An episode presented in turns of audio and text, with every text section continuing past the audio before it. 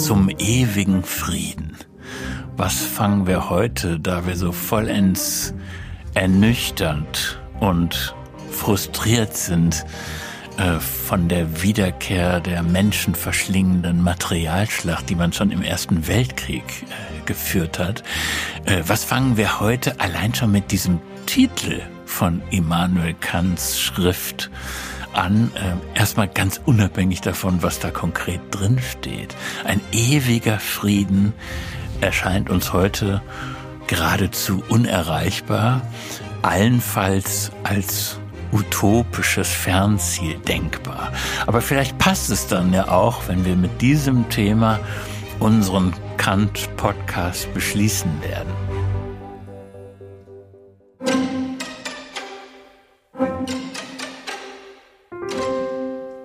Zu Gast ist diesmal Professor Rainer Schäfer von der Uni Bonn. Ja, dann sage ich mal willkommen, Herr Schäfer. Herzlichen Dank, dass ich hier sein darf und mich über dieses wichtige Thema mit Ihnen unterhalten darf. Mhm. Und in Aber es ist nicht einfach, ausgerechnet Nein, im genau, Moment über diese Frage nachzudenken. Genau, das klang ja schon in Ihrer Anmoderation an wie problematisch die Sache ist und wie naiv man als Pazifist schnell in eine bestimmte Ecke kommt und man auch angesichts der Brutalität von Angriffskriegen oder Angreifern oder einer wilden Horde von Terroristen, die scheinbar gar kein Recht kennen, mhm. wie leicht man da mit seinem Wunsch nach Frieden wirklich dem Angreifer eigentlich dient. Denn wenn man von dem, der sich verteidigt, sei es in heutiger Zeit Ukraine oder Israel, verlangt doch bitte friedlich zu sein, dann haben natürlich die Angreifer leichtes Spiel. Und man nimmt dem, der sich verteidigt, der das Opfer ist, eigentlich sein Recht, sich zu verteidigen, ja. wenn er Frieden halten müsste. Jetzt haben Sie die und Figur deswegen, des naiven Pazifisten eingeführt, aber nicht mit dem Hintersinn, dass Kant einer gewesen sei. Nein, ganz und gar nicht, denn äh, der naive Pazifist unterscheidet sich vom Philosophen Pazifisten, wie Kant einer war von diesem Kaliber, dadurch, dass der naive äh, Kant hat einmal gesagt, dass die Naivität eine merkwürdige Sache ist. Sie ist einerseits unschuldig, aber andererseits macht das sie genauso leicht verführbar. Und ein Fall wäre zum Beispiel dieses für Frieden naiv zu plädieren und damit dem, der sich verteidigen muss in einer bestimmten Situation, mhm. sein Recht auf Selbstverteidigung zu nehmen.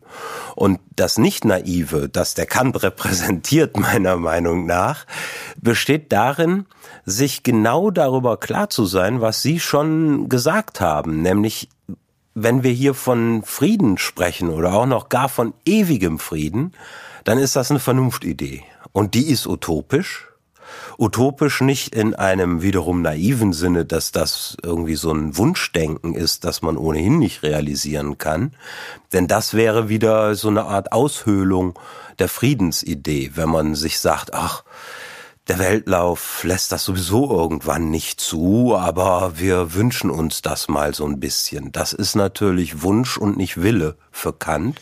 Und deswegen hat der Kant schon die Idee, äh, oder er sagt das selber ausdrücklich, dass ewiger Friede eine Idee ist und der krönende Abschluss, der Zweck alles politisch-rechtlichen, ähm, sofern es, also der höchste Endzweck des Rechts ist das, äh, dass wir anstreben müssen und das eine Pflicht anzustreben ist. Dass also auch nicht ein bloßer Wunsch ist. Aber er ist trotzdem nicht so naiv zu denken, wir könnten das jetzt unmittelbar erreichen, sondern das ist durch eine lange Reform, die zum Beispiel so komplexe Sachen wie ein Völkerbund erfordert. Wir sagen zu demselben Ding heute Vereinte Nationen. Äh, genau sowas hat er schon projektiert und sagt ausdrücklich, das geht nur durch stetige Reform und äh, ist, wir wissen nicht, ob es je wirklich wird.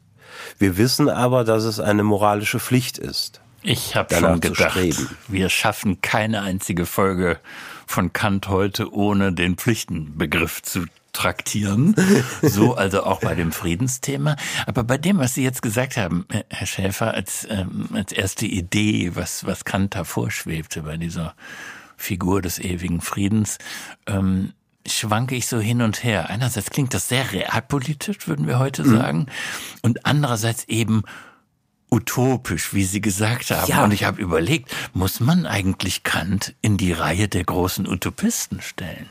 Ich würde das in Bezug auf den Frieden tatsächlich machen, weil das eine Idee ist, die regulativ ist für unsere Wirklichkeit. Also nicht etwas, was selber schon wirklich ist, aber die Wirklichkeit von einer Zukünftigkeit her als Sollen formen möchte. Mhm. Und äh, die, die Größe Kants, finde ich, zeigt sich auch an seiner Selbstironie. Denn schon der Titel zum ewigen Frieden ähm, klingt ja bierernst erstmal. Der klingt bierernst, ist aber bierlustig. Denn der ist so zustande gekommen und Kant erwähnt das auch. Es heißt ja im Untertitel auch ein Entwurf. Also das ist ein Essay, der Entwurfscharakter hat. Ja. Ähm, und zwar äh, ging Kant bei seinen Spaziergängen an einem Friedhof vorbei. Und daneben war eine Wirtschaft, die ein Niederländer hm. führte. Äh, und diese Wirtschaft, weil neben einem Friedhof, hieß zum ewigen Frieden. Und daher hat er den Titel, das ist also eigentlich ein Kneipenschild, dieser Titel, äh, der auf einen Friedhof, auf einen äh, Gottesacker hinwies. Ja. Äh, und damit ironisiert Kant natürlich seine eigene Idee. Denn wenn der tatsächliche Frieden, der immer ein ewiger für Kant ist. Frieden und Ewigkeit ist für ihn ein Pleonasmus, ein äh, doppelgemoppelter weißer Schimmel, äh, weil äh, Frieden jede Art von Hostilität und Feindseligkeit ausschließt. Das Immer wenn Feindseligkeit auch nur möglich ist, herrscht noch kein Frieden. Mhm. Und insofern ist Frieden per se und schon vom Begriff her für Kant immer ewig. Und er spielt also in dem Titel auch mit diesem äh, merkwürdigen Ding, dass man äh, auf Friedhofsruhe hat. Aber in Wirklichkeit ist es natürlich ein Völkerbund, der sehr lebendig ist, der davon zehrt, dass es Austausch gibt, dass es ein Weltbürgerrecht gibt, in dem festgeschrieben ist, dass jeder das Recht hat, überall auf dem Globus zu Besuch hin zu gehen zum Beispiel. Ja, da gibt es ja eine Folge, das die wir hier schon miteinander bestritten haben. Da ging es äh, um dieses Weltbürgerrecht, Recht, was ein Besuchsrecht ist, was ja. aber nicht bedeutet, dass jeder Mensch den Platz auf dieser Welt sich aussuchen können soll, äh, auf dem man dann endgültig residiert. Ist ein anderes Thema. Und, ja. und ich merke bei der Gelegenheit auch, es fehlt eine Episode über Kant und den Humor. Das wäre noch ja. mehr ertragreich, aber wir wollen trotzdem bei unserem Stoff bleiben, bei dem ewigen Frieden. Also angenommen, die Schritte würden alle gegangen und die Reform würde Stück für Stück ins, Wert, äh, ins Werk gesetzt, dann wird Kant vermutlich doch auch mit eingepreist haben, dass es regelmäßige historische Rückschritte gibt. Ja, ja, ganz genau. Also das ist kein, und auch da ist er wieder realpolitisch und nicht naiv, das ist kein Automatismus für Kant, denn das der ewige Frieden ist eigentlich nur realisierbar in einem Völkerbund, der aus lauter Republiken, also Rechtsstaaten besteht. Die ja erstmal den Frieden in, mit sich selber machen müssen. Genau, genau. Die, der eigentlich darin besteht, der, so eine Republik, dass das Gesetz herrscht und nicht Menschen. Also was wir heute Rule of, of Law nennen würden, äh, das ist für ihn die Idee, wie nach und nach die Staaten zu Republiken werden. Mhm. Die Staaten, die das nicht sein wollen, die sind natürlich immer wieder die treibende Kraft für Rückschläge, ja. die sich eben nicht an Rechtsstaatlichkeit halten und die nicht das, den Hauptpunkt des Rechts realisieren. Denn der besteht darin, dass man unterscheidet einerseits zwischen Moral als im engeren Sinne, äh, als innere Freiheit und dem Recht als äußere Freiheit. Und die äußere Freiheit des Rechts, die beschreibt Kant als Koordination zwischen intersubjektiver Freiheit. Also ihre Freiheit und meine Freiheit müssen koordiniert nebeneinander bestehen können. Mhm. Und wenn wir das jetzt transponieren von dem, was wir zwei untereinander haben, also Bürgerrecht wäre das oder Staatsrecht, äh, zum Völkerrecht, dann müssen auch die Staaten untereinander koordiniert so existieren können, dass die Freiheit des einen Landes mit der Freiheit des anderen gemeinsam bestehen kann. Aber dann ist doch das eigentlich der Gedanke, der für uns heute selbstverständlich ist, wenn ja. wir sagen, äh, Demokratien führen miteinander keinen Krieg. So ist es. Schwierig wird's immer, wenn es äh, eine Grenze gibt zu einem Staat, der autoritären Charakter hat. So ist es. Ne? Also der Kant unterscheidet zwar auch nochmal zwischen Republik und Demokratie, aber äh, man muss schon sagen und ihn wohlwollend an der Stelle interpretieren, dass eigentlich eine Republik für Kant immer eine repräsentative Demokratie ist oder demokratischer Repräsentationalismus ist. Das hängt eigentlich für ihn eng zusammen und nur böswillige Interpreten dichten dem Kant dann an, dass seine Republik nicht wirklich demokratisch sei. Das ist sie aber sehr wohl. Und der Punkt ist, glaube ich, den der Kant da hat, dass Staaten so etwas sind wie moralische Personen höherer Ordnung. Mhm. Also nicht höhere Ordnung im Sinne von, die dürfen jetzt befehlen, was die einzelne Person unter ihnen macht. Denn das ist für Kant das entscheidende Argument, dass diese moralische Person höhere Ordnung, der Staat, äh, die das Recht seiner Bürger auf Anerkennung anerkennen muss. Also er darf sie, der Staat darf die Bürger nie als Mittel benutzen. Und genau das passiert im Kriegsfall. Der Staat geht hin und benutzt das Leben zum Beispiel der Soldaten bei einem stehenden Heer, wie Kant das nannte, als bloßes Mittel zum Zweck neues Territorium zu gewinnen oder was auch immer. Ja. Ähm, dann das hat gehört man, zum Wesen des Krieges. Das gehört, das, kommt das ist essentiell. Kein Krieg, ohne dass Menschen verdinglicht werden. Mhm.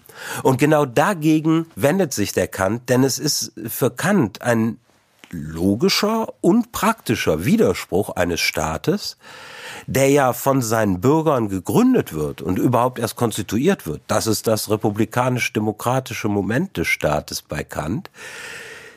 Der also das, was ihn konstituiert aus Freiheit, zu einem Mittel macht, der Staat, wenn er Krieg führt. Und ich meine, das Tolle ist das ja, ist das ist der Widerspruch des Krieges. Wieso mhm. Kriege instabil sind für Kant und wieso Kriege per se inkonsistent sind in einem Rechtsstaat. Aber ich bin, ich bin jetzt schon bei dem ewigen oder ja. fast, fast garantierten Frieden. Ich bin, ich bin gedanklich schon raus aus dem Krieg und bei der Figur, dass Menschen sich vertragen, mhm. indem sie Verträge schließen. Oh ja. Das ist doch das, das ist das Tolle an dem Wort. Ja. Wir vertragen uns. Ne? Genau, genau. Deswegen ist so ein Vertrag einerseits zwischen Menschen, die einen Staat gründen, wir zwei leben gemeinsam in Bundesrepublik Deutschland ja. und anerkennen deswegen das Grundgesetz, ist eine Mischung aus einem Vertrag, der rein technisch beschreibbar ist, und andererseits einer moralischen Qualität. Moralisch meine ich jetzt in dem weiteren Sinne, dass es um unsere koordinierte Freiheit geht. Und dass wir solche Wesen sind, die zur Vernunft fähig sind und sagen können, naja, also, wenn ich Freiheit für mich fordere, dann kann ich das meinem Gegenüber, mit dem ich gerade spreche, nicht absprechen. Aber Sonst widerspreche ich mir selber. Und, und das tun auch Staaten, wenn sie andere zum Beispiel überfallen. Sie widersprechen sich selber. Mhm. Sie entwürdigen sich. Ich ich will noch mal versuchen, das Realpolitische mit dem Utopischen zu verknüpfen. Denn da ist mir etwas nicht klar. Also angenommen, es liefe so, wie Kant das vorgeschwebt hat, dass es diese Vertragskonstruktionen gibt. Erst in einer Gesellschaft und dann zwischen Gesellschaften, die diesen Frieden aushandeln. War er tatsächlich der Überzeugung, wenn immer mehr Vernunft in die Welt kommt, ähm, dass gar keine Verträge mehr gebrochen werden? Ja. Ich glaube, das ist, ist so ein Punkt, wo man diese Doppeldeutigkeit oder diese Zweiwertigkeit, die Sie gerade im Wesen des Vertrags als sich vertragen und andererseits eine technische Übereinkunft mhm. treffen, äh, dass das darin mitspielt. Dass die Vernunft sich objektivieren muss, auch die praktische Vernunft sich objektivieren muss, nicht nur die theoretische Vernunft in den Wissenschaften, und in Naturgesetzen, sondern auch die praktische Vernunft muss sich objektivieren und das geschieht in diesem Völkerbund, wo auch solche Friedensverträge und der Essay äh, über den ewigen Frieden ist kurz nach einem Friedensvertrag, der tatsächlich geschlossen worden ist, nach einem langen Krieg von drei Staaten untereinander, ist der eigentlich konstruiert nach diesem Modell, dass die Staaten untereinander Verträge schließen, so, dass sie sich als moralische Personen wechselseitig anerkennen und dadurch zunächst zumindest die Kriege verhindern, und dann bin ich wieder bei Ihrem utopischen Moment, dass aus den Friedensverträgen ein Friedensbund wird, nämlich die republikanischen Staaten, die willens sind, ihre praktische Vernunft in der Idee, wir haben Frieden mit allen und sind eine Menschheit, ja. gipfeln zu lassen. Und durch diese Friedensverträge wird dann in einer Reform der, des, der Staaten rund um den Globus nach und nach in dieser Reform eben ein Völkerbund erreicht Aber durch Friedensverträge. Da gibt es eine Haltelinie. Ja. Hm? Ähm, Sie sagen zwar Menschheit, aber wir sagen nicht mit Kant Weltregierung.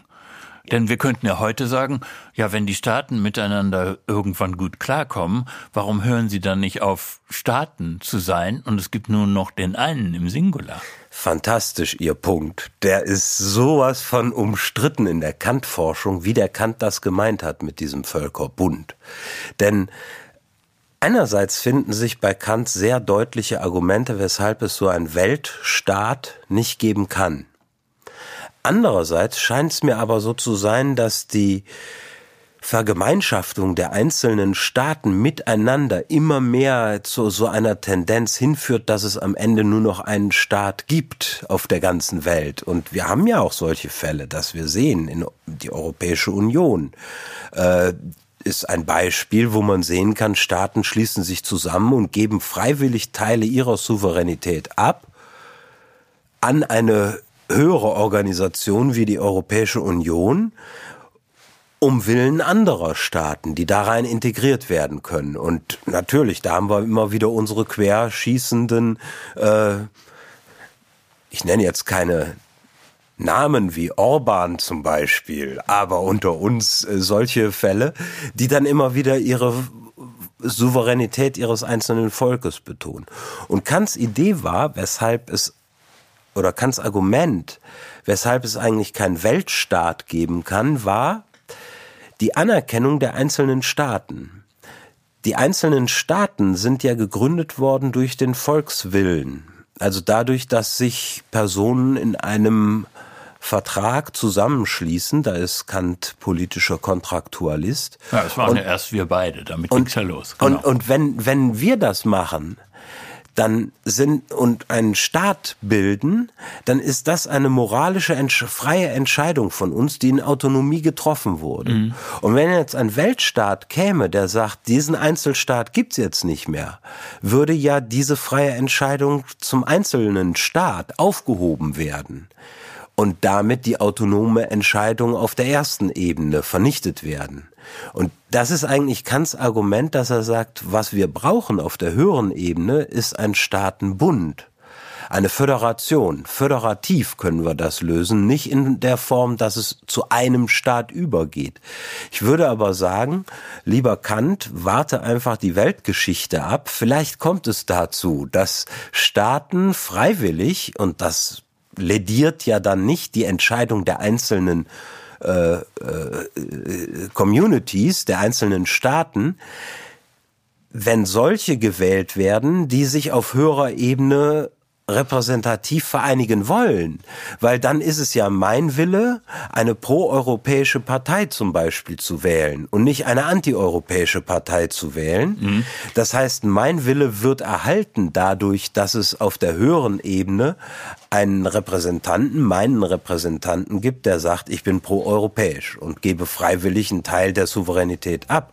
Und wenn wir das jetzt nochmal erweitern von Europa auf die ganze Welt, dann sind wir auf dem Weg der kantischen Reform zur utopischen schon, Idee. Ja, jetzt habe ich gemerkt, Sie waren sehr bereit, in die utopischen Fußstapfen zu treten. Sie haben gesagt, lieber Kant, warte mal die Weltgeschichte ab. Das gilt erst recht für uns beide. Und wir wären ja heute schon zufrieden, wenn es keinen ewigen Frieden fürs Erste gäbe, sondern einen Frieden, der eine halbe Ewigkeit hält. Das war die letzte Episode von Kant heute. Ähm, schön, dass Sie zugehört haben. Professor Rainer Schäfer von der Uni Bonn war unser letzter Gast. Ja, dann bedanke ich mich bei Ihnen, Herr Schäfer. Ich danke Ihnen ganz herzlich.